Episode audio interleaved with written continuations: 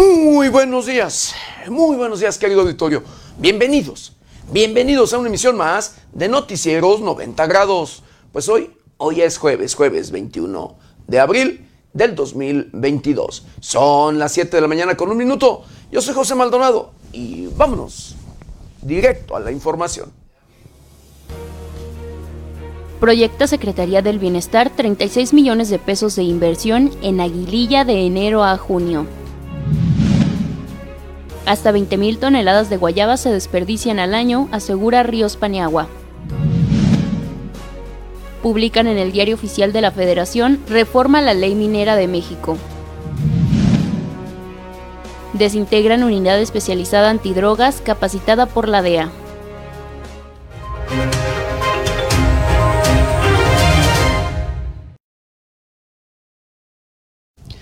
Bienvenidos, bienvenidos a una emisión más de Noticieros 90 grados. Pues sí, hoy, hoy es jueves, jueves 21 de abril del 2022. 21 días, 21 días de este, el cuarto mes de este año difícil, de este año complicado, de este año preocupante. Difícil, complicado y preocupante en todos, pero en todos los sentidos. Llámesele en temas financieros, en temas sociales, en temas de política, en temas de educación, en temas sanitarios con este, con este enemigo mundial, este enemigo silencioso, ¿sí? Este coronavirus, esta pandemia que ha invadido al mundo entero. Sí, la SARS-CoV-2, mejor conocido como COVID-19. Y que lo único que tenemos que hacer, querido auditorio, es seguir las indicaciones del sector salud al pie de la letra. Es lo único que tenemos que hacer para pues tratar de sobrevivir, de seguir adelante, de pues sí, no no contagiarnos y no desde luego pues luego tener consecuencias serias, como es en un determinado momento, híjole, eh, pues la salud, pero desgraciadamente este enemigo mundial le ha arrebatado la vida a muchísimos, a muchísimos seres humanos, millones en el mundo, de verdad, millones en el mundo. Pero bueno, así es lo único que tenemos que hacer, cuidarnos y cuidar a los nuestros, seguir las indicaciones del sector salud al pie de la letra. Ya sabemos qué es lo que tenemos que hacer.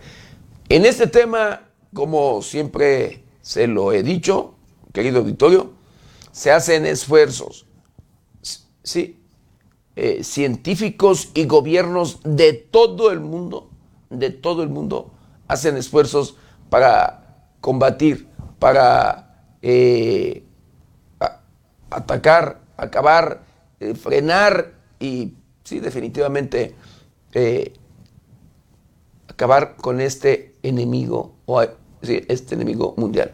Pero donde no se hace nada, a pesar de que hay leyes, a pesar de los compromisos que luego escuchamos de los propios políticos, ¿sí? Los discursos que constantemente luego se escuchan donde se comprometen a acabar, a combatir y acabar con la corrupción. A pesar de ello, jamás se ve que se haga o se cumpla con estos compromisos. De verdad, no se ve que haya o se hagan esfuerzos. De verdad, querido auditorio. Sí, lo escuchamos en los discursos y escuchamos la supuesta o la preocupación de las autoridades por este tema. Pero en la realidad, querido Victorio, luego de los compromisos que se hacen para acabar con ello, no vemos que se haga nada. Nada, de verdad. Y eso lo podemos ver, medir de manera constante. Y usted, usted, querido Vittorio, es el mejor testimonio.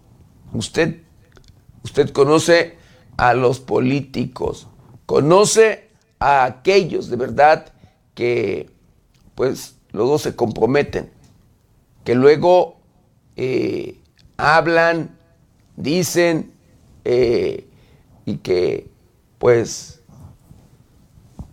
van a cambiar en todos los sentidos, que hablan incluso de cuidar las finanzas de un municipio, de un estado o del propio país. Hablan y señalan a luego sus antecesores y hablan de corrupción, de todo lo que han saqueado, lo que se han robado, que luego dejan las arcas vacías de un municipio o de un estado. Pero, de verdad, querido auditorio, una vez que ya comienzan a probar eh, las mieles del poder,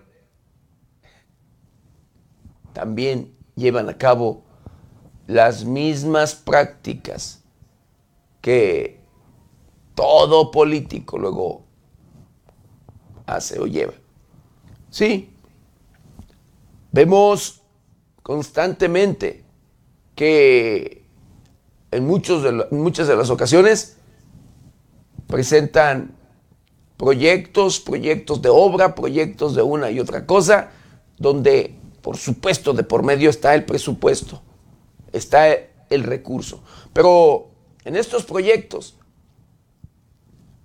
luego se presentan cotizaciones X. Cuando una obra en la realidad, un ejemplo, cuesta un millón de pesos, ellos la ponen o la justifican 10 veces más cara. Y allí comienza. Y ahí van ya eh, pues llevando a cabo esta práctica, estas prácticas de corrupción, estas prácticas de desvío de recursos, de el robo de el de verdad. Y así lo vemos constantemente y justifican para todo. Ahorita estoy señalando o estamos señalando tema de obra, pero también lo justifican en el tema de salud, lo justifican también en programas sociales y muchas otras cuestiones. Así como usted lo escucha. Y luego, pues no hay recurso que alcance.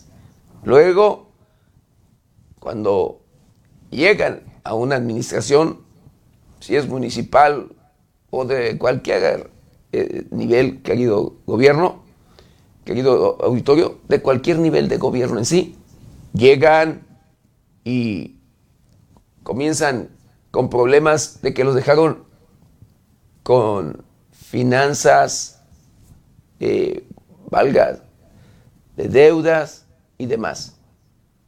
Pero cuando ellos ya comienzan a gobernar y comienzan a tener los ingresos que buscan además de una y otra manera, porque luego hay gobiernos municipales o estatales que hasta le encuentran por el lado de las infracciones para recaudar.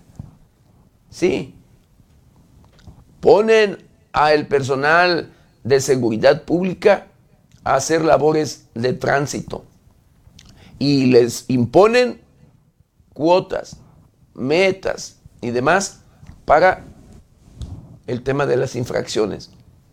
Y ese tema lo hacen recaudatorio. Y van haciendo finanzas, van teniendo ingresos. Eso por señalar nada más un tema, de verdad, querido auditorio.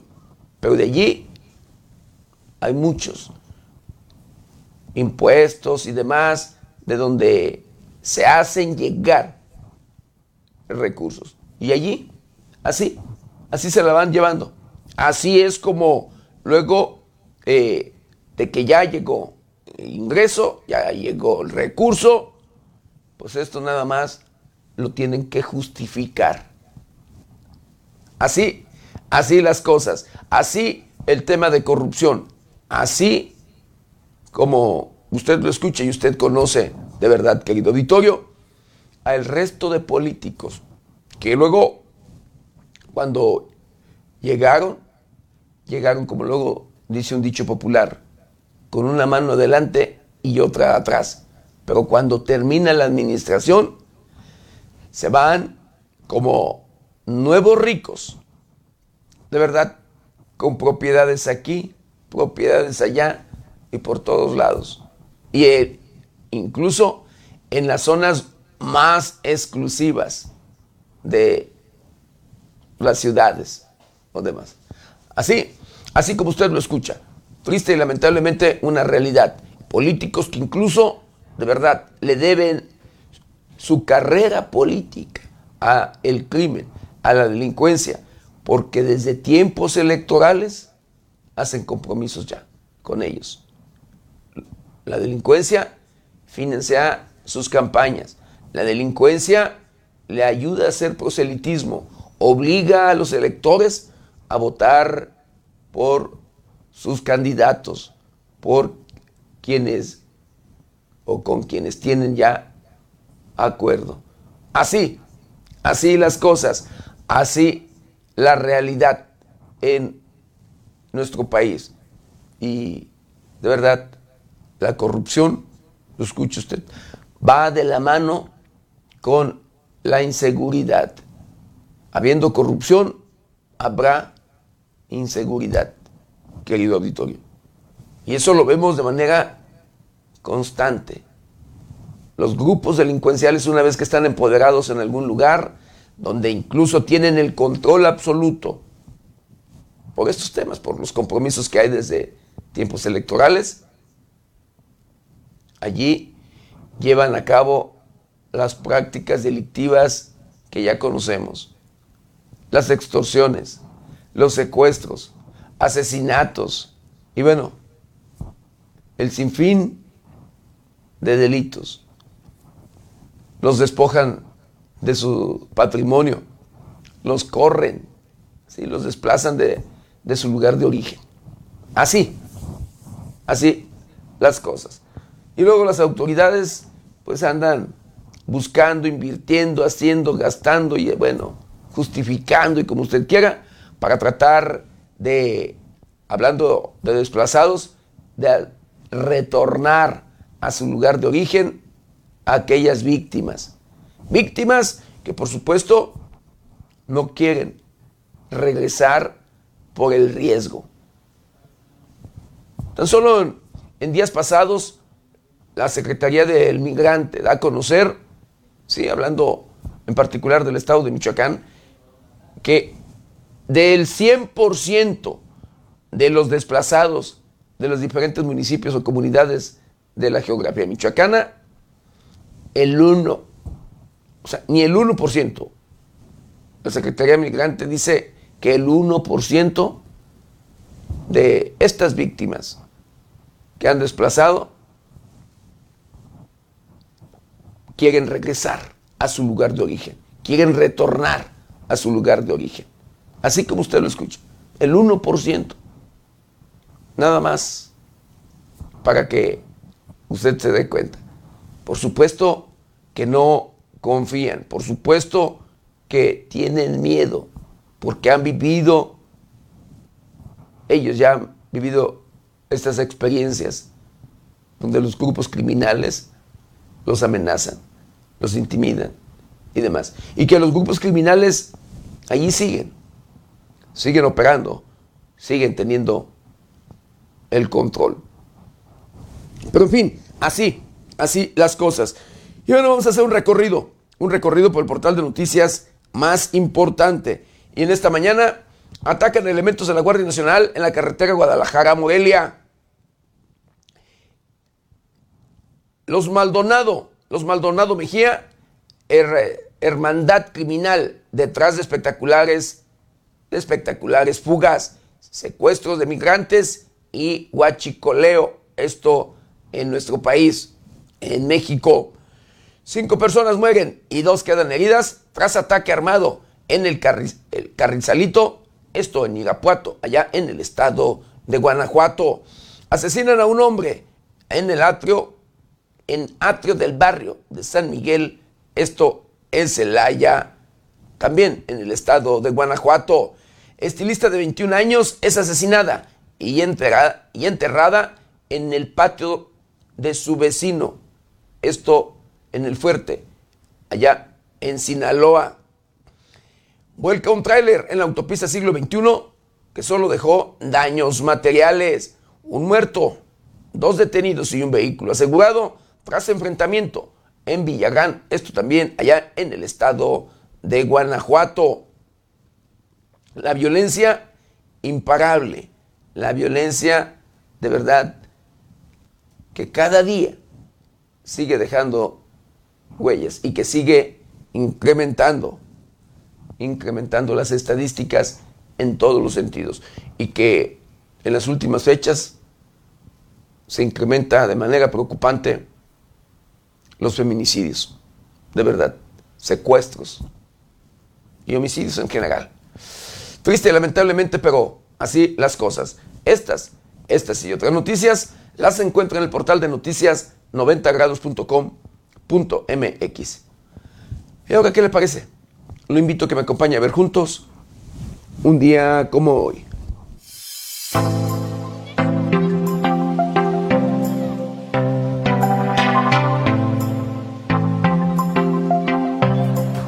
Un día como hoy, 21 de abril, pero del año de 1889, muere Sebastián Lerdo de Tejada, abogado y político liberal, quien fue presidente de la República entre 1872 y 1876.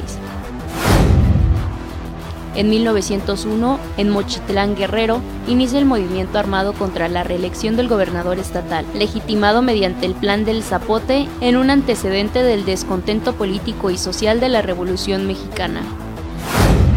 En 1915 se celebra el aniversario de la gesta heroica de la defensa del puerto de Veracruz.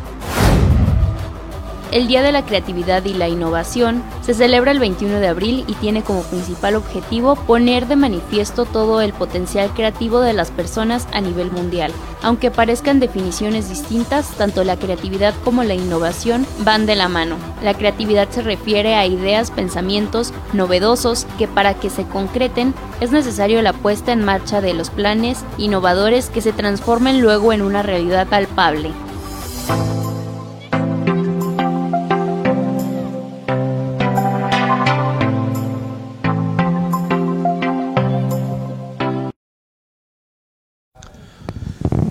Quiero mandar saludos, saludos especiales a todo, a todo nuestro auditorio, a todos aquellos que nos ven y nos escuchan a través de las diferentes plataformas de 90 grados. Saludos, saludos especiales a aquellos que nos ven a través de la televisión, los que nos escuchan a través de las diferentes estaciones de radio que se enlazan con este su noticiero preferido y por supuesto, de igual manera, con mucho cariño y respeto a todos, a todos aquellos que nos ven y nos escuchan a través de las diferentes redes sociales de 90 grados. Por supuesto, un saludo muy especial a Sergio, Sergio Gómez, Sergio Cortés Eslava, a Omar Ruiz Bravo, a Noemí, Noemí Rodríguez, a Joaquín Talavera y a todo, de verdad, a todo nuestro auditorio.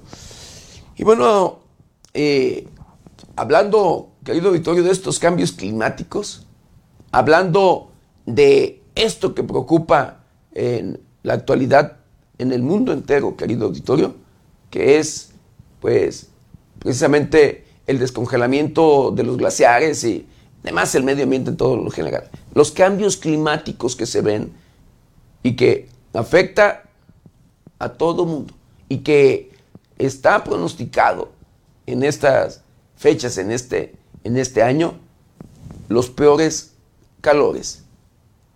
La Secretaría de, Salud eh, sí, pide a la población evitar consumir en exceso. Escuche usted, bebidas azucaradas, refrescos. Hay que consumir mucho líquido, pero mucha agua. Agua natural, de preferencia, querido auditorio, porque de lo contrario vienen otro tipo de enfermedades en un determinado momento si se abusa en el consumo de los refrescos. A fin de mejorar la calidad de vida de las michoacanas y michoacanos con la promoción de una cultura donde incorporen hábitos saludables desde la infancia, la Secretaría de Salud de Michoacán, a cargo de Elías Ibarra Torres, recomienda el consumo de abundantes líquidos naturales y evitar las bebidas azucaradas para disminuir la obesidad y el sobrepeso, ya que pueden generar otras enfermedades como la diabetes e hipertensión, por mencionar algunas. Los malos hábitos alimenticios han ocasionado un desequilibrio entre el consumo de carbohidratos y la actividad física, es decir, que las niñas, niños y adultos ingieren comida con alto valor calórico que su cuerpo no asimila. El consumo de bebidas azucaradas no es exclusivo de los infantes. El consumo de refrescos para acompañar la comida es una práctica común de las familias. En estos casos se recomienda aguas frutales con poca azúcar y de preferencia solo agua natural. En cuanto al uso de azúcares, la Organización Mundial de la Salud recomienda el consumo libre en las y los adultos así como en la población infantil no sobrepase el 10% de la ingesta calórica total diaria, equivalente a unos 25 gramos o 6 cucharadas, y para los padres de familia se recomienda revisar el etiquetado frontal de las bebidas azucaradas para saber si es o no apto para el consumo de sus hijos. Gran parte de los azúcares que más se consumen en la actualidad se encuentran en los alimentos procesados, como por ejemplo una lata de refresco endulzado con azúcar contiene hasta 40 gramos de azúcar, lo que equivalen a 10 cucharadas aproximadamente. Con información de la redacción para 90 grados, Jade Hernández.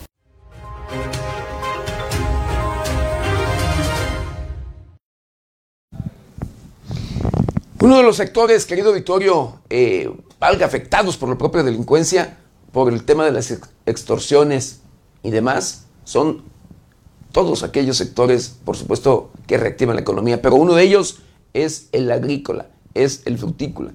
Eh, por un lado, los productores agrícolas se enfrentan a esto, a las extorsiones, al crimen, a la delincuencia, pero por otro lado, también luego a problemas serios donde pues tienen pérdidas de hasta 20 mil toneladas en, en, este caso en el tema de la guayaba.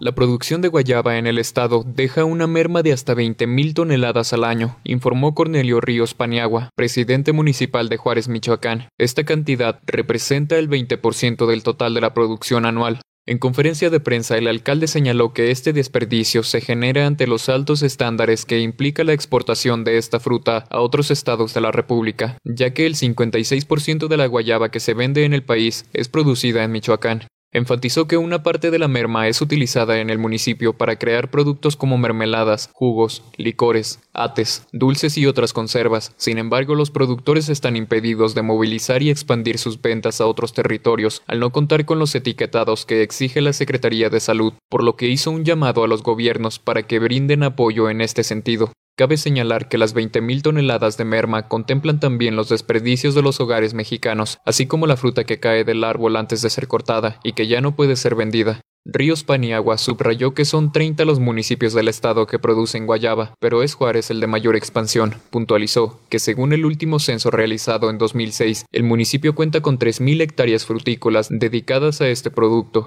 Con información de Luis Manuel Guevara para 90 grados, Jorge Tejeda.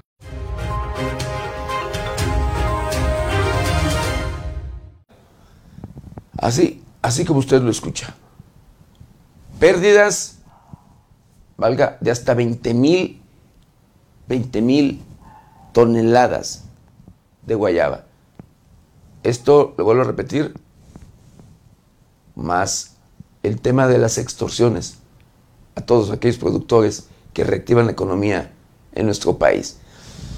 Y bueno, eh, hablando de otro tema y hablando del municipio de Aguililla, querido auditorio, este municipio en el que se ha registrado una guerra, una guerra entre grupos delincuenciales por el control, por supuesto, el control de este, de este municipio de Aguililla, Michoacán, que uno de los principales o el principal interés son las minas en aquel municipio de la región de Tierra Caliente del estado de Michoacán. En este municipio, luego de que el gobierno federal eh, ha tomado el control ¿sí? de que han arribado cuando menos 3.000 elementos de las Fuerzas Armadas a ese municipio.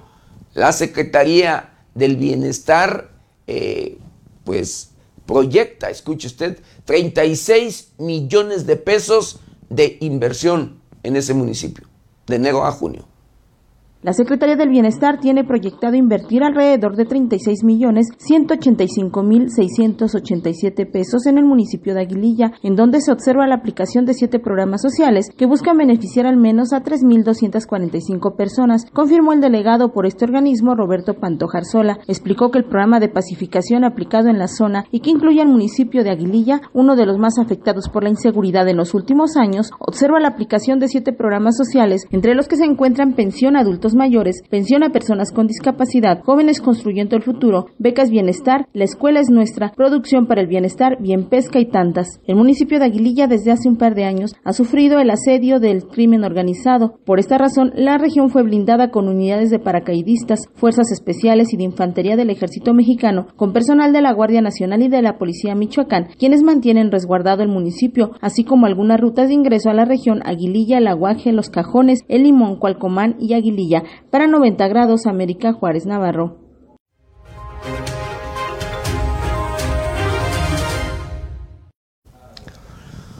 Otro sector que también es afectado por la propia delincuencia, querido Victorio, es el de los productores de aguacate, pero que también estos, estos productores, en el caso particular de las empacadoras, sí, de este, de este fruto, incumplen un 65% ¿sí? con la ley federal del trabajo un 65% de las empacadoras ubicadas en la entidad presentaron total incumplimiento de la norma vigente en materia de subcontratación, por lo que se les iniciará procedimiento sancionatorio por faltas a la Ley Federal del Trabajo, informó la Secretaría de Desarrollo Económico. De acuerdo con la dependencia, se realizó un operativo en el que participan 65 servidores públicos, 43 de la Secretaría del Trabajo y Previsión Social y 22 del Gobierno de Michoacán en empacadoras de aguacate ubicadas en los municipios de Uruapan, Gabriel Zamora, Morelia, Nuevo Urecho, Tacámbaro y Tancítaro. Durante la revisión se encontró además un 40% de las empresas que incumplen parcialmente con la ley de trabajo. En ellas se detectaron faltas en las condiciones generales de trabajo, principalmente en temas como seguridad social, contratos fuera de la norma y subcontratación ilegal, por lo que de igual manera se les iniciará procedimiento sancionador, mientras que solo en el 35% de las empresas visitadas se encontró cumplimiento de la norma al momento de las inspecciones. La dependencia hizo un llamado a acatar la norma emanada de la Ley Federal del Trabajo y brindar seguridad social a sus trabajadores para de esta manera evitar sanciones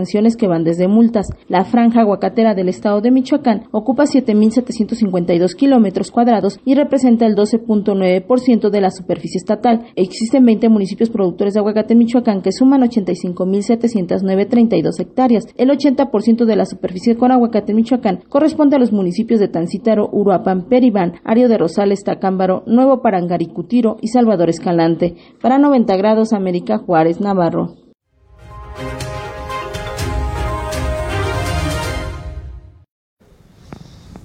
El exgobernador de Nuevo León, sí, el bronco querido Victorio, que usted sabe está en la cárcel, pues bueno, fue visitado por Ricardo Monreal. El coordinador de los senados del Movimiento Regeneración Nacional Morena Ricardo Monreal Ávila, aprovechó los días del asueto y viajó hasta el penal de Apodaca en Nuevo León para visitar al exgobernador recluido en ese lugar, Jaime Eliodoro Rodríguez Calderón, alias El Bronco, quien es acusado de presunto desvío de recursos. El morenista calificó su visita al exmandatario que se encuentra en prisión previamente como un gesto de solidaridad humana en un día santo. No obstante, evitó revelar de qué hablaron y solo señaló que su acción se trató de un gesto de reflexión para que no se cometan más excesos. Respecto al caso del secretario técnico de la Junta de Coordinación Política del Estado de la República, José Manuel del Río Virgen, quien ya cumplió cuatro meses en prisión preventiva, Monreal lamentó la falta de celeridad y la justicia que el gobierno de Veracruz esté realizando tácticas dialogatorias, dijo. Es injusto lo que está pasando con Del Río. Estoy seguro de que la justicia federal lo va a proteger. Pero es tardada la justicia en nuestro país. Es una pena que haya un hombre inocente encarcelado injustamente, lamentó. Con información de la redacción para 90 grados, Jade Hernández.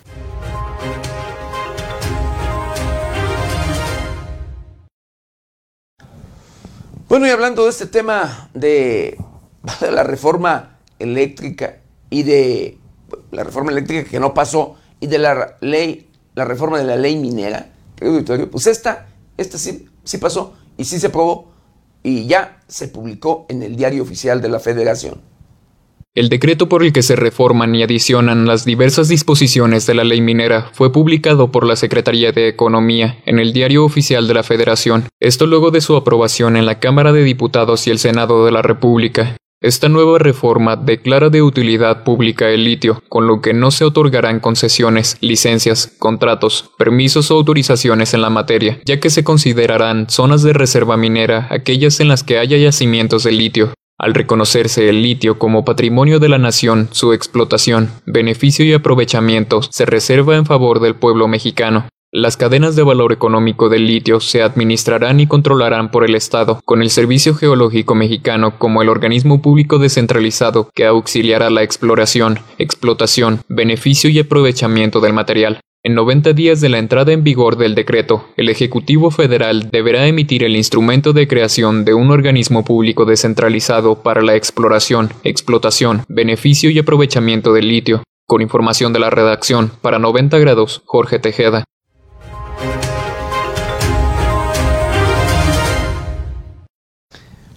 Bueno, el presidente de la República en su mañanera, querido auditorio del día de ayer, afirmó que el autoabasto, sí, es ilegal y llama a empresas a negociar.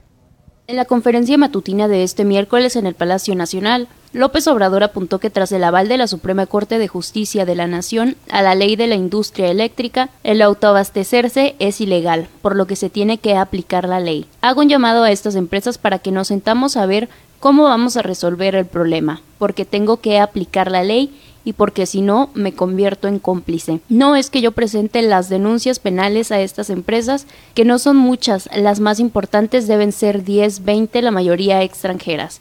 Además, el presidente comentó que espera que empiecen a revisar con sus abogados lo que resolvió la Suprema Corte para que se entiendan ya que es totalmente ilegal. Tenemos que hablar, yo no puedo hacerme de la vista gorda, no lo voy a hacer, pero también no quiero que lo primero sean de las demandas penales. Lo primero es un llamado a sentarnos al diálogo. López Obrador informó que buscará que esta empresa de autoabasto un proceso de transición con el propósito de no perjudicar al pueblo, proteger a la Comisión Federal de Electricidad y dar opción a quienes actuarán consciente o inconsciente actuarán al margen de la ley. Con información de la redacción para 90 grados, Jade Hernández.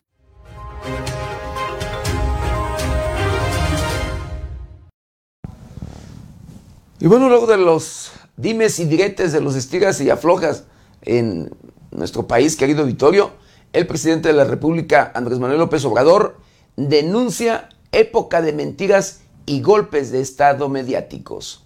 Durante la conferencia mañanera, el presidente Andrés Manuel López Obrador declaró que su gobierno ha sido objeto de campañas de guerra sucia por parte de adversarios políticos y aseguró que México vive en la actualidad una época de mentiras en la información.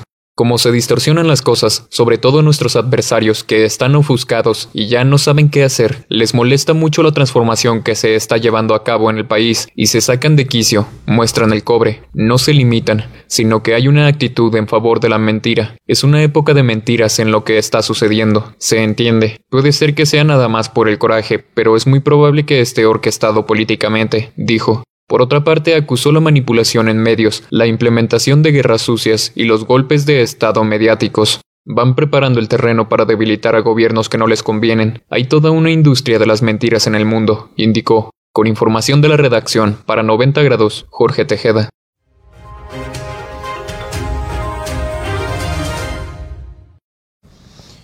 Yo no sé si usted esté de acuerdo con lo siguiente, o la siguiente información que da a conocer el propio presidente de la República, querido Vittorio donde él dice que los secuestros han ido a la baja y que la percepción de seguridad ha mejorado. Pero ¿sabe qué, querido Vittorio?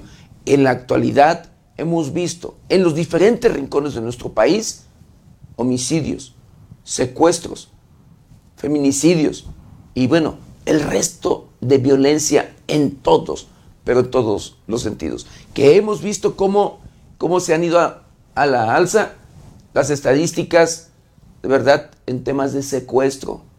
En, las estadísticas se han ido a la alza en temas de homicidios. De verdad, querido Vittorio, preocupante este tema en todo el país. Eh, desgraciadamente, de verdad, hemos visto cómo los criminales, los grupos sí, los diferentes grupos delincuenciales que operan en los diferentes rincones de nuestro país, empoderados, empoderados y tomando el control de los diferentes municipios o comunidades de la geografía mexicana. Pero además, querido auditorio, constantemente dando muestras de músculo, constantemente dando muestras de músculo en, en los diferentes rincones e incluso enfrentando a las propias Fuerzas Armadas, a la Secretaría de la Defensa Nacional, a la Guardia Nacional, a las policías estatales, a las policías municipales. Y lo hemos visto. Tan solo en esta semana han asesinado a comandantes en Nuevo León, han asesinado a policías municipales en Sonora, han asesinado a diferentes autoridades en, las diferentes, en los diferentes municipios de la República Mexicana. De verdad, el tema es preocupante, preocupante y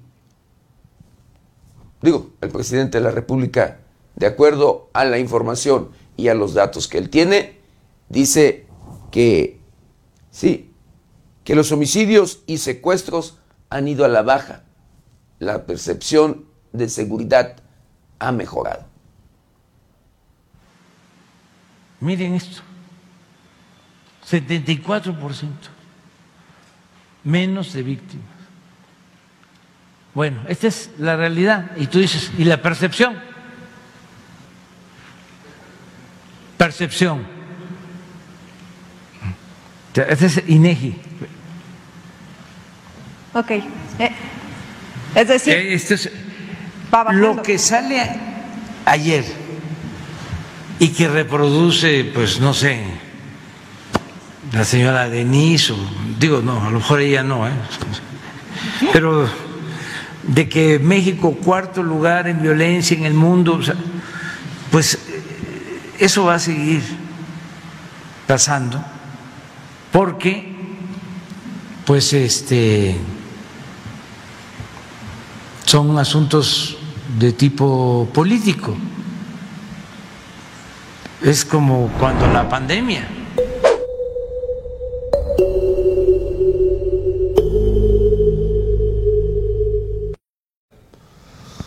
Yo no sé de verdad cuál sea su opinión, querido auditorio, pero la situación es crítica, la situación es preocupante, al grado de que incluso gobiernos como el de Estados Unidos prohíbe a sus, a sus funcionarios el viajar, visitar algunos estados de nuestro país y en lo particular algunos municipios, de verdad.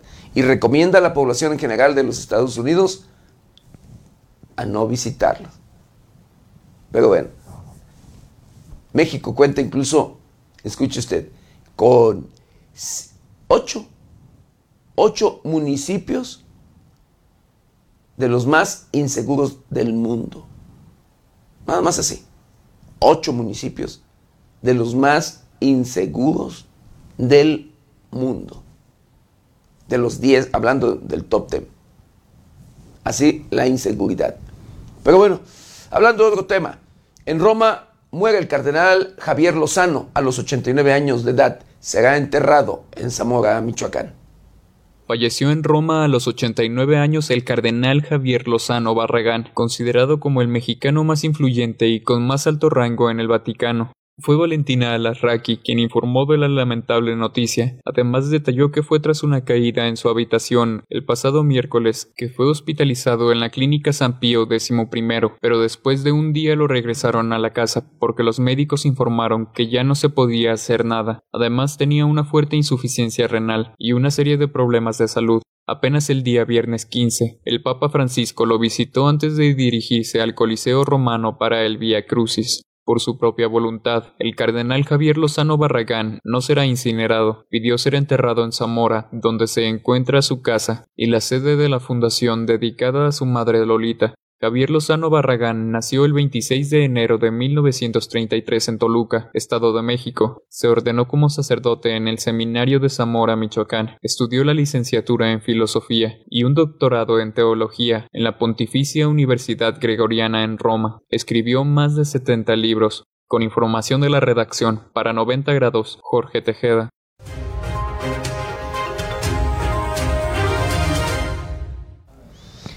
Uno de los problemas que enfrenta México, querido auditorio, es precisamente el tema migrante. Y sí, el tema migrante eh, que incluso ha sufrido bastante eh, este sector, porque son los propios migrantes luego víctimas de los grupos delincuenciales, porque los migrantes son incluso reclutados de manera involuntaria para formar parte de las sí, de las filas de los diferentes grupos delincuenciales que operan en México. Desgraciadamente, una realidad. Pero hablando de precisamente de migrantes, de enero a abril, querido Victorio, de este 2022, México ha interceptado a 115 mil migrantes ilegales. México interceptó a 115.379 migrantes entre el 1 de enero y el 13 de abril de este año, principalmente de naciones de Centroamérica, y un 15% de ellos menores de edad, informó el Instituto Nacional de Migración. En un comunicado, el Instituto Nacional de Migración indicó que por países, Honduras sumó 21.965 migrantes, Guatemala acumuló 21.954 y Cuba apuntó 15.907 con ciudadanos detenidos. Mientras tanto, de Nicaragua se acumularon 8.270, de El Salvador 6.931 y 40.352 de otras nacionalidades, aunque de estos últimos 6.118 son de origen extracontinental, principalmente de Asia y Europa. Del total de migrantes, 17.649 son menores de edad, de ellos 2.226 son niños y 7.423 niñas. De ese total, 14.105 estaban acompañados por un adulto o tutor y 3.544 viajaban solos, precisó el Instituto Nacional de Migración. El instituto, que depende de la Secretaría de Gobernación, apuntó que Chiapas es una de las cinco entidades donde se ha localizado al mayor número de migrantes, con 25.768, seguida de Ciudad de México con 13.213, Baja California con 11.507, Tabasco con 10.099 y Veracruz con 7.794. Desde octubre del 2018 y a pesar del endurecimiento de la vigilancia en la frontera sur de México, miles de migrantes de Centroamérica, Haití y Cuba entran en el territorio mexicano con el objetivo de llegar a Estados Unidos. Las detenciones que el Instituto Nacional de Migración llama rescates son reflejo del flujo migratorio récord que vive la región hacia Estados Unidos, cuya Oficina de Aduanas y Protección Fronteriza detectó a más de 1.7 millones de indocumentados en la frontera con México en el año fiscal 2021, que terminó en septiembre. Con información de la redacción, para 90 grados, Jorge Tejeda.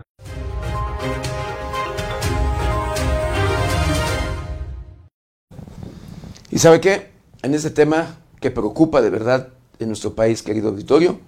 Los migrantes no vienen a su país para reclutarse en las filas del de los grupos delincuenciales, no. Pero, sin embargo, los grupos delincuenciales se aprovechan de ello, porque incluso el propio crimen es quien tiene el control en este tema de el tráfico de personas, de verdad. Pero, es así. Los migrantes vienen a nuestro país para tratar de cruzar hacia los Estados Unidos. Luego de, los difíciles problemas que se viven en cada uno de sus países, hablando económicamente. Y que su único sueño, como el de todos, luego es el sueño americano, el llegar hasta los Estados Unidos para mejorar sus condiciones de vida en todos los sentidos apoyar a sus familias en sus países. Pero desgraciadamente se arriesgan a todo, porque muchos lamentablemente luego no llegan a su destino. Unos mueren en el camino, otros quedan en las filas de la delincuencia. Así, así como usted lo escucha. Pero bueno, en otro tema, México desintegra unidad especial antidrogas capacitada por la DEA. Escuche usted, un tema allí que ha dado mucho de qué hablar porque este grupo, este, eh, esta unidad especial fue creada desde hace más de 30 años o cuando menos 30 años y hoy el gobierno federal la desintegra. Con ello, con este grupo, con este, eh, valga, esta unidad especial, se combatía a la delincuencia, se combatía el tema del tráfico de drogas, ayudaba, apoyaba y de manera coordinada con la DEA y con otros países. Pero hoy que se desintegra, vamos a ver cuáles serán los resultados.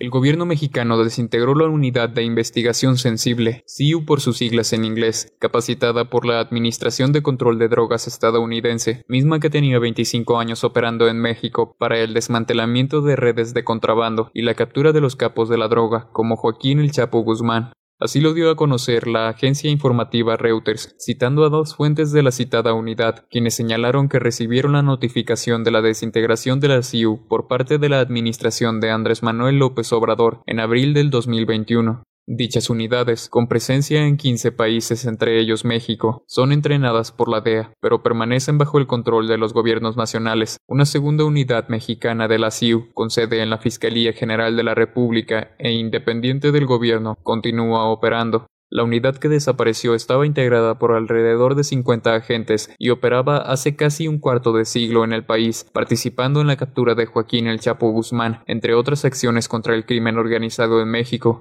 Mike Vigil, ex jefe de operaciones internacionales de la DEA, advirtió que el cierre de la CIU y la restricción de la cooperación en seguridad por parte del mandatario dañarán a ambos países, significará más droga yendo a Estados Unidos y más violencia en México, advirtió. Y aunque la agencia solicitó la respuesta de la DEA y del gobierno mexicano, ninguno respondió. Con información de la redacción, para 90 grados, Jorge Tejeda.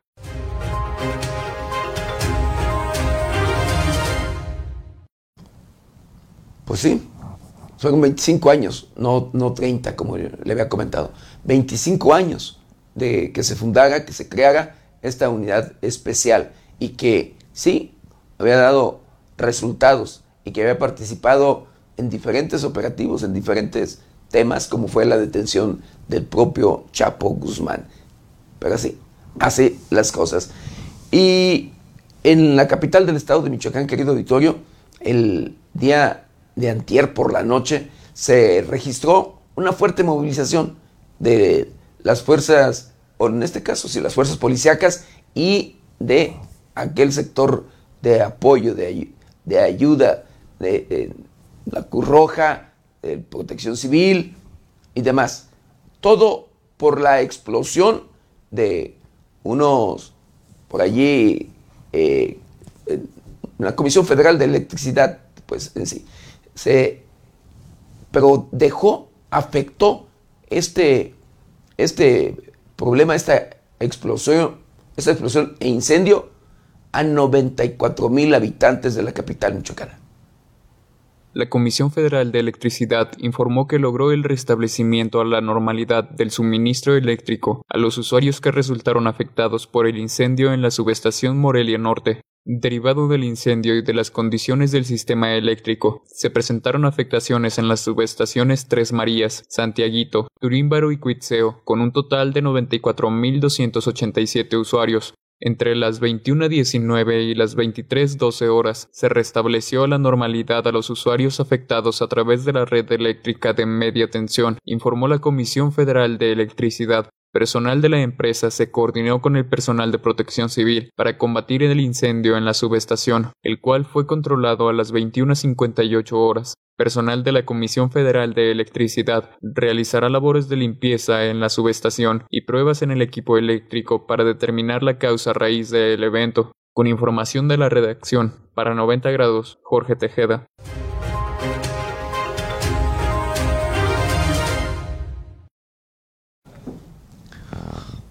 Pues sí, eh, fueron transformadores los que se dañaron, los que explotaron, los que causaron un incendio que de verdad movilizó, repito, a los cuerpos de auxilio y a las Fuerzas Armadas en la capital del estado de Michoacán. Secretaría de la Defensa Nacional, la Guardia Nacional, policías estatales y municipal, que incluso se involucraron en las labores para combatir y apagar y controlar el incendio en esta, en esta planta de la Comisión Federal de Electricidad. 94 mil habitantes por una explosión, imagínese usted. 94 mil habitantes los afectados en la capital michoacana.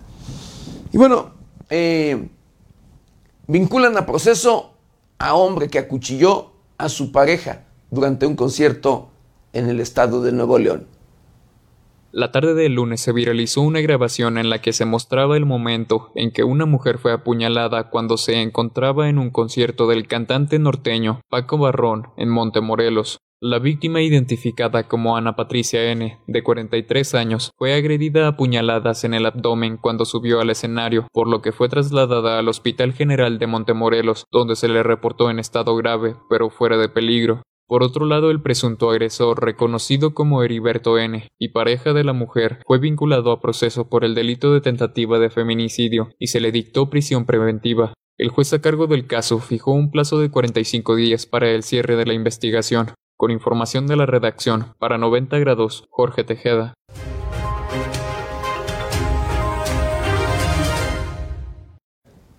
Imagínese usted hasta dónde el daño, híjole, hasta dónde los problemas. Van a un concierto a divertirse, van a un concierto a tratar de disfrutar y vea en qué termina. Por celo, por enfermedad, por lo que usted quiera. Eh, apuñala a su mujer en pleno concierto y termina en tragedia. Pero bueno, así, así las cosas. Y en otro tema, la CENTE, la Coordinadora Nacional de Trabajadores de la Educación, advierte que realizarán protestas en eventos oficiales. Esto luego de que no se cumplen, según ellos, sus demandas. A través de sus redes sociales, la Coordinadora Nacional de Trabajadores de la Educación Sección 18 advirtió al Gobierno del Estado que harán acto de presencia en todos los eventos encabezados por autoridades de primer nivel, hasta lograr que se cumplan sus demandas. De manera textual señalan persecución con manifestaciones pacíficas en los eventos del gobernador, secretario de Gobierno y la secretaria de Educación con pancartas y cartulinas exigiendo la solución a las demandas. La denominada ala democrática hace también el llamado a sus agremiados de las diversas regiones a participar en el plantón de los normalistas instalado desde el pasado 18 de abril frente a Palacio de Gobierno en Morelia la principal demanda de los normalistas es la asignación de plazas para más de 600 estudiantes, el pago de cuatro quincenas de los egresados de las generaciones 2019, 2020 y 2021, además del rechazo a la aplicación del examen del Centro Nacional de Evaluación para la Educación Superior Ceneval para poder ingresar a las normales. El gremio magisterial también se encuentra en la organización de protestas para el primero de mayo, evento donde se prevé la participación de docentes de todo el Estado informó para 90 grados Amanda Bautista Rodríguez.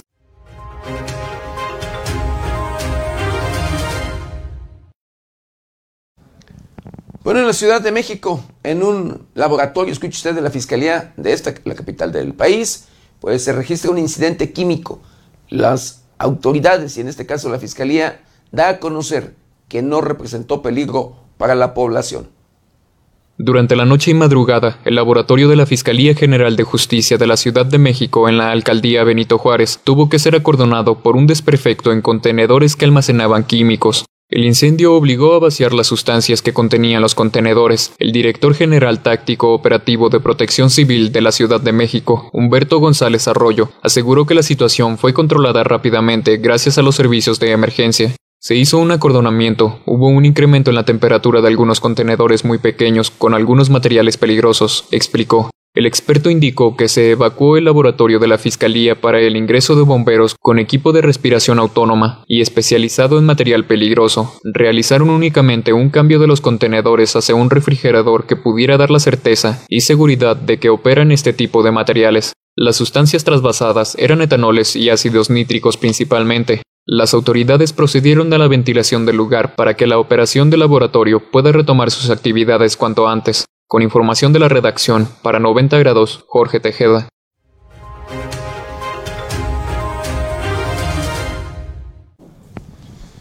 Le informamos en su momento, querido Vittorio, que un conductor, sí, de un taxista, eh, conductor de un vehículo de alquiler, eh, pues este se había tocado frente a una joven. Había, sí, tocado sus partes íntimas frente a una joven. Este, pues ya fue sancionado y sancionado con la cancelación de la concesión de taxi. La Comisión Coordinadora del Transporte retiró la concesión al taxista que fue exhibido mientras se masturbaba al exterior de un establecimiento en donde trabajaba una joven en Morelia.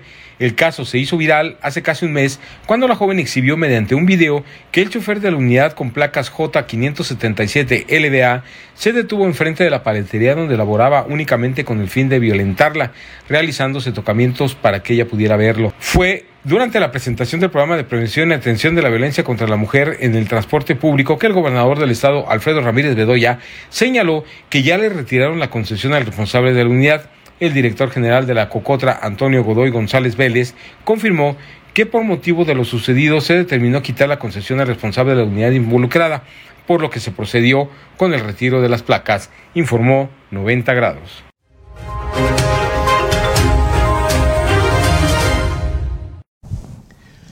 Híjole, y así como este taxista, hay muchos, muchos transportistas, muchos chofer, con, mucho conductor luego con conductas de verdad, pues, eh, de preocupar en todos los sentidos. Y que, créeme, hay que denunciarlo. Hay que denunciarlo para, pues, que se tomen cartas en el asunto. No puede ser que el propio eh, chofer, los propios servidores públicos, querido auditorio, pues, pues lleven a cabo estas prácticas en la calle, en la vía pública y en presencia de los ciudadanos. Pero en fin, así, así las cosas. Y bueno, en la carretera México-Cuautla eh, localizan el cadáver de una mujer en, sin vida. A un costado de la carretera México-Cuautla, autoridades del Estado de México encontraron el cuerpo de una mujer. Servicios periciales se encargaron de acordonar la zona para después trasladar el cadáver de la mujer cuya edad oscila entre los 30 y 35 años de edad, que hasta el momento no ha sido identificada. Este miércoles, en la conferencia matutina, la Secretaría de Seguridad y Protección Ciudadana y su titular, Rosa Isela Rodríguez, detallaron que en el mes de marzo de 2022 se registraron 73 feminicidios, tendiendo una caída del 28.43% frente a los 102 que se registraron en el mes de marzo de 2022. En marzo de 2022, el feminicidio bajó un 34.8% respecto al máximo histórico de agosto de 2021 de 112. Seguimos con todos estos meses a la baja, afirma Isela Rodríguez. Informó 90 grados.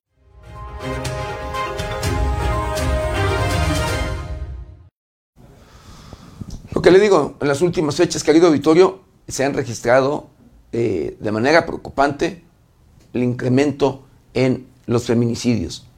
El, ¿sí?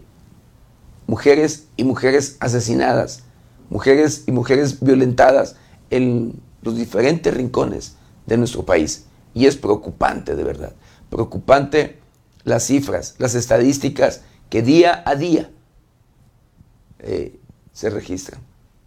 No es, no es exclusivo de un municipio o de un estado, es en todo el territorio mexicano. Triste y lamentablemente, así como usted lo escucha. Luego le tienen que entrar para presionar al propio gobierno, a las propias autoridades de las diferentes entidades, a los los colectivos de mujeres.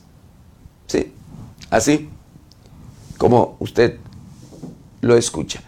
Y en Sinaloa, escuche usted, una persona intenta matar a su madre, ¿sí? La encierra en su casa y abre las llaves de gas. Medios locales de Sinaloa informaron sobre el reporte de una persona que escandalizaba en las calles del ejido El Castillo de Mazatán lo que generó la movilización de los cuerpos de seguridad. Ahí Juan Carlos N., de 42 años de edad, fue identificado como el hombre quien presuntamente atentó contra su madre. Autoridades municipales señalaron que la propia madre denunció un fuerte olor a gas dentro de su hogar. Tras detectar la posible fuga, quiso salir, pero descubrió que había sido encerrada por su propio hijo. Se dice que la intención del hombre era causar intoxicación a la mujer de 60 años. La Secretaría de Seguridad Pública Municipal de Mazatán informó que el arribo de los preventivos se procedió al arresto de Juan Carlos Para después trasladado a la agencia del Ministerio Público del Foro Común, señalado por intento de feminicidio. Será la Policía de Investigación de la Fiscalía del Estado quien determine la situación legal de la persona, informó 90 grados.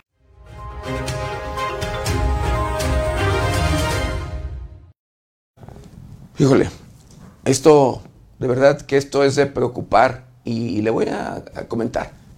Si usted nota en sus propios hijos, en su familia, problemas, eh, conductas que no son las apropiadas o las normales, conductas raras, eh, sí, en, sus hijos, en su familia, ¿sabe qué? Hay que ir, y créame, no porque estemos enfermos eh, luego o, locos, como luego decimos, pero hay que ir al psicólogo, hay que ir al hospital psiquiatra para que nos atiendan. Créame de verdad que esto es necesario. Con tanto problema que tenemos y que vivimos en la actualidad de inseguridad, con tanto problema que vivimos en la actualidad de financiero, con tanto problema que vivimos en la actualidad de, de salud y demás. Miren, todo eso se acumula, todo eso nos afecta y luego tendemos a actuar equivocadamente. Créame, créame que esto tiene solución, pero es cuestión nada más de querer, de poner de nuestra parte. No es que estemos locos, necesitamos ordenarnos, necesitamos atendernos. Somos seres humanos. Al igual que cualquier ser, ser humano, sentimos y nos afectamos en todos los sentidos. De verdad que créame que, que si puede, incluso de manera colectiva en su familia, ir al psicólogo, atendernos. La situación cada día es más difícil, cada día es más preocupante. Y sí, sí necesitamos cuidarnos y atendernos. Bueno, nuestro tema en Querétaro, la fiscalía de aquella entidad pide ayuda para identificar a otros 26 implicados en la violencia, sí, registrada, se lo dimos a conocer en este medio de comunicación, allá en el estadio La Corregidora. De nueva cuenta, la Fiscalía de Querétaro pide apoyo a la ciudadanía para identificar a 26 personas que estarían implicadas en los hechos violentos ocurridos durante el partido Querétaro contra Atlas en el Estadio Corregidora. Por medio de un comunicado, el equipo de coordinación operativa informó que han reconocido imágenes de personas que aparecen en los 400 materiales audiovisuales que se analizan, por lo que solicitan a la ciudadanía que si los conoce proporcione información verídica sobre su nombre, lugar de ubicación o alguno otro que nos permita su detención. Aseguran que toda aportación será anónima, garantizando su integridad y el principio de debido proceso penal. Además, informaron que sobre la mujer que aparece en diversas imágenes, los datos que han sido proporcionados a la autoridad no han sido verídicos, por lo que se continúa el proceso de investigaciones en su contra para su plena identificación y posterior detención. Con información de la redacción para 90 grados, Jorge Tejeda.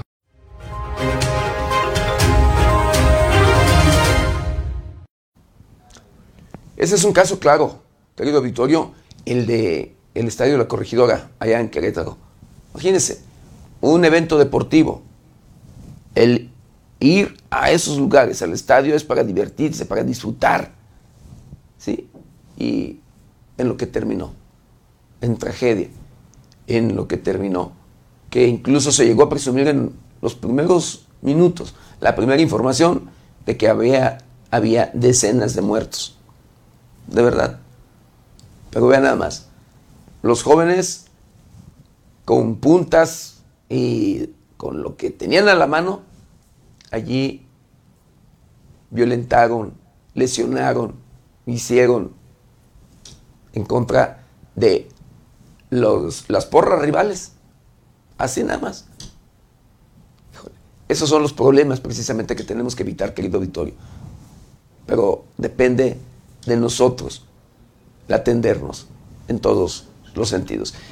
Y bueno, en la Ciudad de México detienen al boliqueso, esto en la alcaldía Coyoacán. En un trabajo coordinado entre la Policía de Colombia y sus homólogos mexicanos, lograron la detención de Eduard Fernando Giraldo, alias el Bolisqueso, exmiembro de los cárteles de Cali y del norte del Valle, además de que posee 15 años de trayectoria criminal. La Policía Nacional de Colombia le siguió el rastro del narcotraficante por Acapulco, Ciudad de México, entre otras ciudades, hasta lograr detenerlo en coordinación con la Secretaría de Marina. Se identificó que manejaba vehículos de alta gama y se hospedaba en hoteles de lujo, además de que recibía la visita constante de mujeres procedentes de varios países, a quienes las autoridades siguieron para dar con el paradero del delincuente. Después de su captura en la Ciudad de México, el narcotraficante fue deportado a Colombia donde fue notificado de la solicitud para su extradición a Estados Unidos. Con información de la redacción, reportó para 90 grados Noé Almaguer.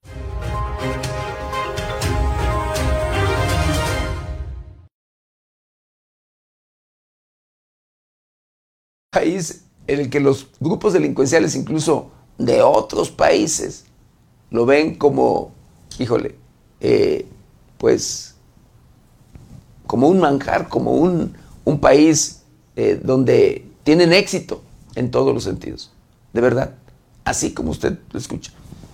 En México hay grupos delincuenciales de otros países que operan de manera aliada con los cárteles mexicanos, con delincuentes mexicanos. Y ahí está el caso. Ahí está este caso, precisamente eh, con la detención de este, el, el boliqueso, un colombiano que operaba en nuestro país y que como usted escuchó en la nota, disfrutaba, eh, traía eh, vehículos de los más caros, de los más lujosos y disfrutaba en todos, en todos los sentidos de libertad.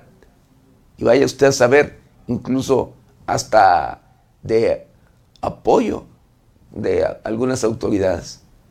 Pero bueno, ya fue detenido y ya fue puesto tras las rejas y por supuesto también con fines de extradición.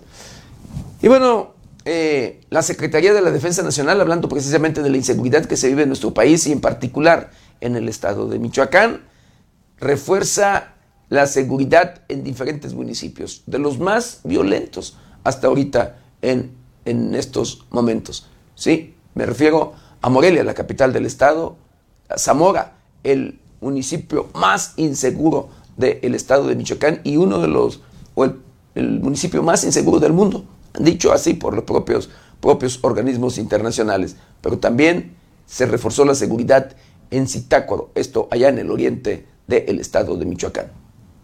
you con la finalidad de reforzar las tareas de seguridad y prevención del delito en el Estado, principalmente en los municipios de Morelia, Zamora y Zitácuaro, la Secretaría de Defensa Nacional, a través de la Comandancia de la 21 Nacional Militar, informó que esta fecha alrededor de 350 elementos del Ejército Mexicano, quienes conforman la Fuerza de Tarea Conjunta en México, reforzarán la seguridad en Michoacán. Al respecto se informó que las unidades castrenses actúan en coordinación con la Guardia Nacional, la Secretaría de Seguridad Pública, Fiscalía General del Estado, así como autoridades municipales, lo que permite fortalecer las operaciones interinstitucionales, así como coadyuvar en la materialización de actividades contundentes para impedir delitos y disuadir las conductas que pongan en riesgo a la sociedad. El ejército mexicano refrenda su compromiso de velar y salvaguardar el bienestar de los ciudadanos y continúa invitando a la ciudadanía a denunciar de manera anónima y totalmente confidencial todo tipo de actos delictivos, informó 90 grados.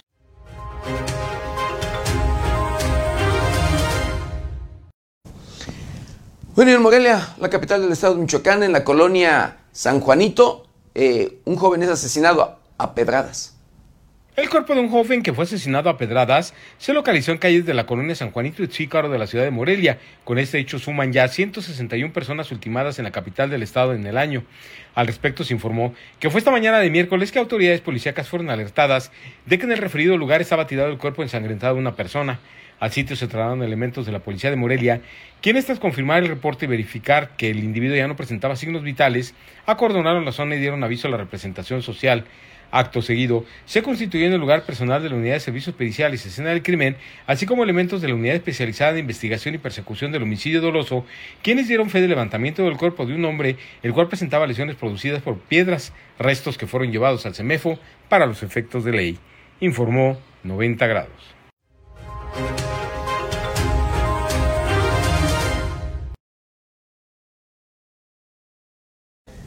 Bueno, quiero mandar saludos, saludos especiales a todo, a todo nuestro auditorio, a Omar Ruiz Bravo, Noemí Rodríguez, Alejandro Delgado, agradezco con mucho cariño y respeto el comentario de don Alejandro Delgado, dice, eh, buenos días don Pepe, Dios lo cuide. Agradezco el comentario de Semei Verdía, el líder de los autodefensas de la costa michoacana, eh, eh, quien dice, saludos, buen día, Leik, dice, nomás faltó que dijeras tres grupos delincuenciales, Cárteles Unidos, Cártel Jalisco Nueva Generación y el Cártel de Bedoya. Agradezco el comentario también de Rosa Antillán. Dice, muy buen día, licenciado Maldonado. Gracias por siempre traernos el mejor noticiero. Que tenga un excelente jueves. Salvador Rodríguez dice, no hay necesidad de que el gobierno recomiende, recomiende ir o no, o no ir. Dice, muchas personas dicen que no les dan ganas de ir. Dice, buen día, José Maldonado. Pues sí, por el tema, por el tema de inseguridad. Y luego dice, este obrador tiene admiración por los delincuentes. Pienso, está frustrado de, de chico. De chico quería ser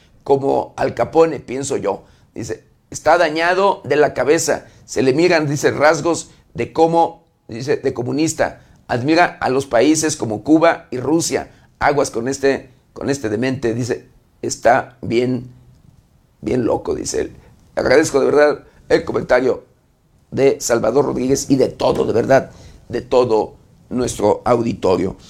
Y bueno, en, escuche usted allá en los límites de Arizona, en el estado de Sonora, asesinan a dos policías de tránsito. El día martes, dos policías de tránsito fueron asesinados a balazos sobre la avenida Nuevo León en San Luis del Río, Colorado, municipio de Sonora, que se encuentra en los límites con Arizona, Estados Unidos. La Fiscalía General de Justicia del Estado de Sonora identificó a los policías como Gilberto de 42 años y Víctor Daniel de 48 años, quienes circulaban a bordo de la patrulla 2189 cuando fueron interceptados por sujetos armados a bordo de tres vehículos. Los agresores dispararon en varias ocasiones contra los uniformados, quienes murieron en el interior de la patrulla. En el lugar, servicios periciales recolectó casquillos percutidos de armas calibre .223, 7.69 por 32 y 9 milímetros. El alcalde de San Luis Río Colorado, Santos González Yesca, lamentó el asesinato de los policías y aseguró que su gobierno apoyará a los familiares. Con información de la redacción, reportó para 90 grados Noé Almaguer.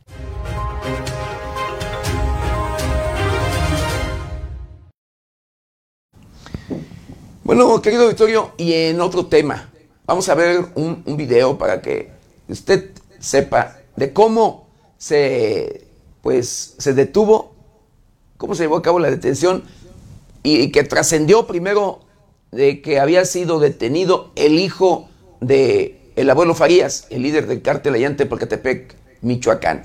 Pero el quien finalmente, de acuerdo a información del propio gobierno federal, quien fue detenido allá en el municipio de Tepalcatepec, aunque se presumió que se detuvieron a los dos, tanto a el hijo como a el Johnny, el Johnny, quien es eh, de nombre Juan, Juan Miguel N., este líder, líder de, el, valga, en el trasiego de drogas, líder delincuencial, incluso de los rojos, allá por el estado de Guerrero y de, demás, este líder delincuencial eh, de riesgo en sí, y que era buscado en varios países, en más de 170 países, escuche usted, eh, por la Interpol, pues fue detenido en Tepalcatepec. Y así como usted ve en el video, usted como ve en sus imágenes, así fue como llegó eh, el ejército a detenerlo a una gasolinera, a una gasolinería. Vemos una camioneta blanca en un, eh, tratando o cargando gasolina cuando de manera repentina llegan unidades, vehículos de la Secretaría de la Defensa Nacional y rodean este, este vehículo. De allí bajan a los ocupantes y se los llevan, se los llevan detenidos. No duró eh, pues más que un minuto, dos minutos en sí valga la detención, de acuerdo como usted ve ahí en las imágenes en, su pantalla, no duró mucho tiempo, unos cuantos minutos, nada más, eh, o segundos, porque fue muy rápido esta detención, eh, se mueven, cuando mucho, dos minutos, dos, tres minutos, y se llevan eh, detenido a Juan Miguel N., que es de acuerdo a la información que da a conocer la propia Secretaría de la Defensa Nacional y que pues es uno de los líderes eh, de mayor importancia en Centroamérica, así como usted lo escucha en Latinoamérica, en el tema del trasiego de drogas. Y pues sí, con fines de, extradición va hacia los Estados Unidos.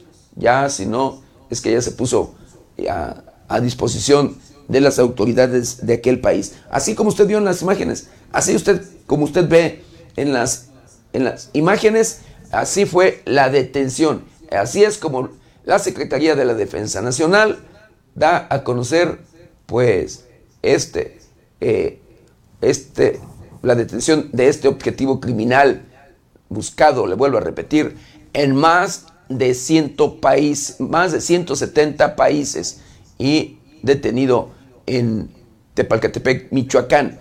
Y de acuerdo a la información, pues aliado, aliado del el abuelo Farías, aliado del el líder del cártel de Tepalcatepec. Y pues bueno, eh, en otro tema, querido Vittorio, para que no nos sorprendan y ya con estos cambios climáticos, el calor, los pronósticos que, que hay, eh, en sí, querido, querido auditorio, de que en estas fechas, en este año, en esta temporada de calor, hará el calor más intenso en la historia, para que no nos sorprendan los cambios climáticos. Acompáñeme a conocer el pronóstico del tiempo para las próximas horas.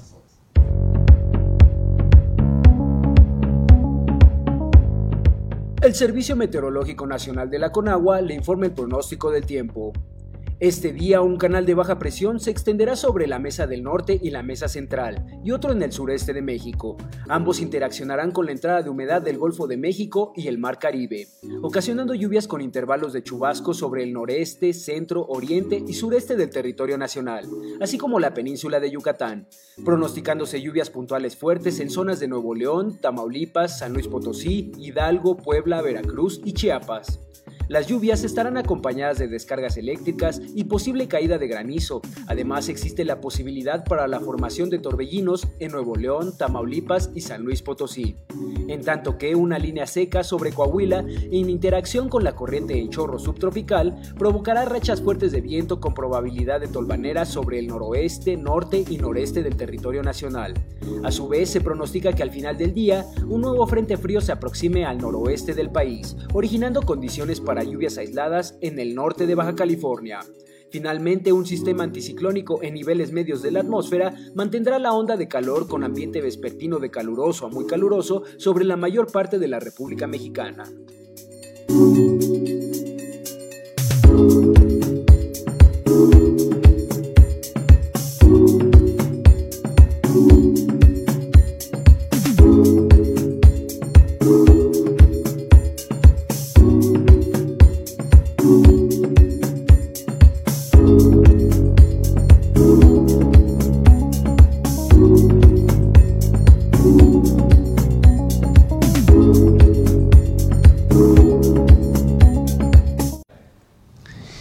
Pues hemos llegado, hemos llegado al final de una emisión más de Noticieros 90 grados. No sin antes quiero agradecerle de verdad infinitamente el que nos hayan acompañado en este, en este su noticiero preferido. Agradecerle de igual manera el que nos ayuden a compartirlo para llegar a todos los rincones del planeta. Agradecerle de verdad infinitamente su comprensión porque todavía seguimos un poquito allí medios afectados de la garganta, pero aquí seguimos y aquí, aquí seguiremos informándolo como usted se merece. Yo lo espero mañana, mañana ya viernes, de 7 a 8 de la mañana. Nuestro querido compañero Luis Manuel Guevara, en sustitución de Berenice Suárez, de 8 a 9 de la noche. Y recuerde, lávese las manos constantemente con agua y jabón. Utilice gel antibacterial, cubrebocas, careta de ser posible. Guarde su distancia, cuídese y cuide a los suyos. Yo soy José Maldonado. ¿Está usted bien informado?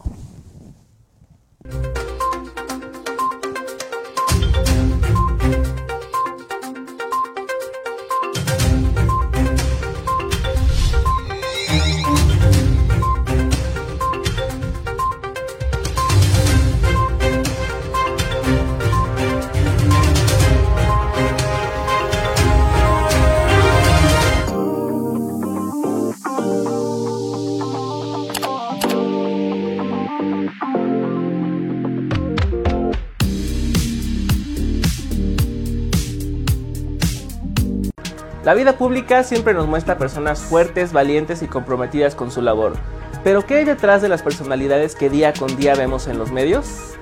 Soy Mane Guevara y te invito a que juntos conozcamos a los actores que han cambiado el rumbo de nuestra sociedad. ¿Qué los llevó al camino que hoy conocemos? Llevemos juntos a estas personalidades a conocer su lado más humano para juntos quedar maniatados.